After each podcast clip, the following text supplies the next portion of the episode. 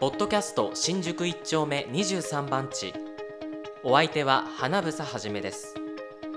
今回は第三文明8月号の特集戦争と対話から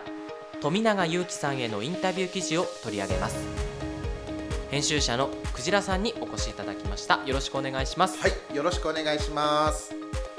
まず今回インタビューをされた富永祐樹さんというのはどんな活動をされている方なんですか？はい。えっと富永さんご自身は、はい。今あのダンサーとしてまた東京のダンススクールでインストラクターのお仕事をはいされているんですけれども、ライフワークとしてはあの平和活動をあのされていまして自分の得意なこのダンスを通したあの表現活動としてこの平和を考えるうイベントというのを2021年のお8月6日から、ええ広島の被爆の日からですね毎年開催をされています。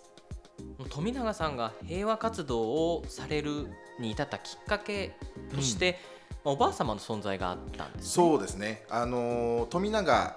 さん自身はこの被爆3世になるんですけれども、この被爆1世であるおばあ様の岡田恵美子さんという方この広島のあの被爆者の中で非常に有名なあの方なんですけれどもまあ30年以上お平和活動をずっとあのされてきてその姿をこうずっと見られてきたあこの富永さん自身がこう自分の得意なことを通してこのおばあ様の意思をですね受け継いでいきたいということで今あのダンスを通して平和活動をしているという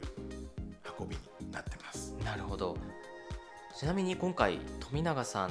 にまあ取材を依頼されたきっかけは何だったんですか、そうですね。あの編集会議を、まあ、していく中で今回「戦争と対話」っていう特集のテーマが決まはいってい。ったんですけれども、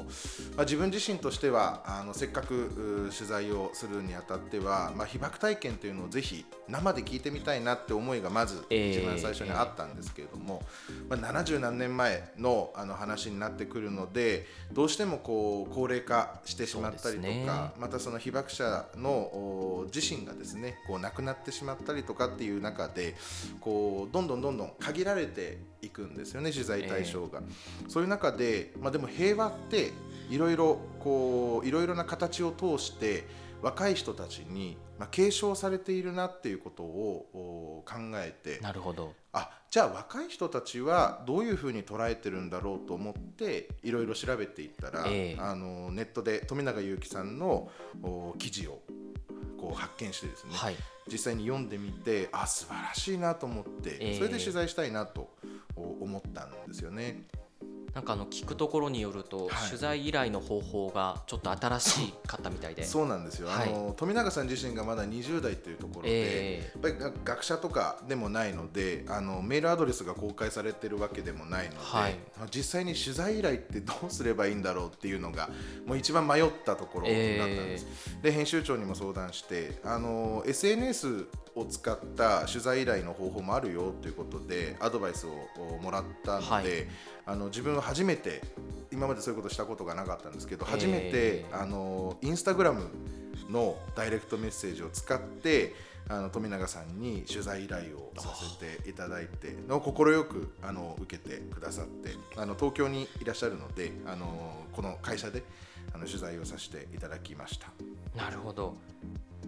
実際に取材をされた時はどんな雰囲気だったんですか、えっとぱり世代も近しいっていうことがはい。あって、いまあ、いろんなあの話をさせていただいたりまたあのダンススクールであのインストラクターをされているので子どもたちの反応はどうかとか、まあ、そういう話を聞きながら実際にこの平和活動っていうのをどういうふうに進めているのかっていうことであのお話をおお聞きしました。で富永さん自身もあの広島で、まあ、生まれ育っているので、まあ、おばあ様もそういう本当に偉大な、ね、平和活動家ということもあって、まあ、被爆体験とかこの戦争についてっていうことがもう身近なあの存在だったということであの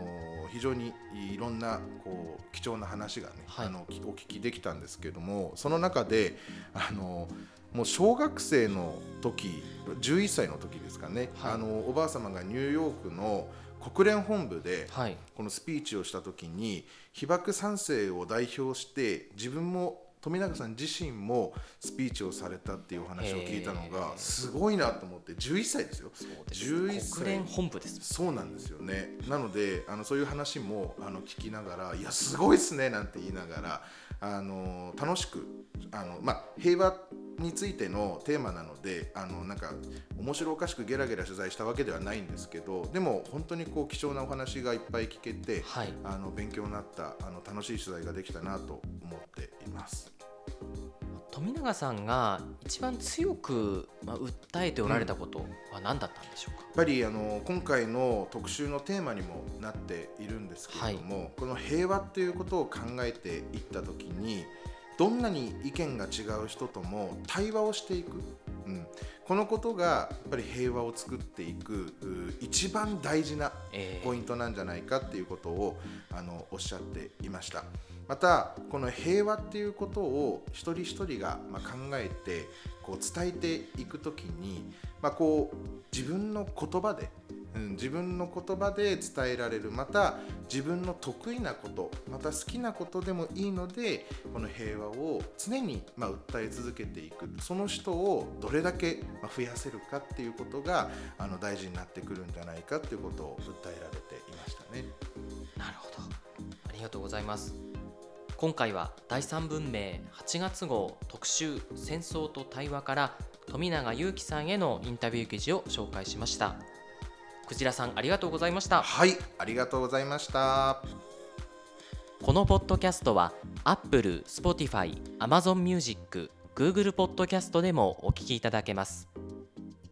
では今回のポッドキャストはこの辺で失礼します。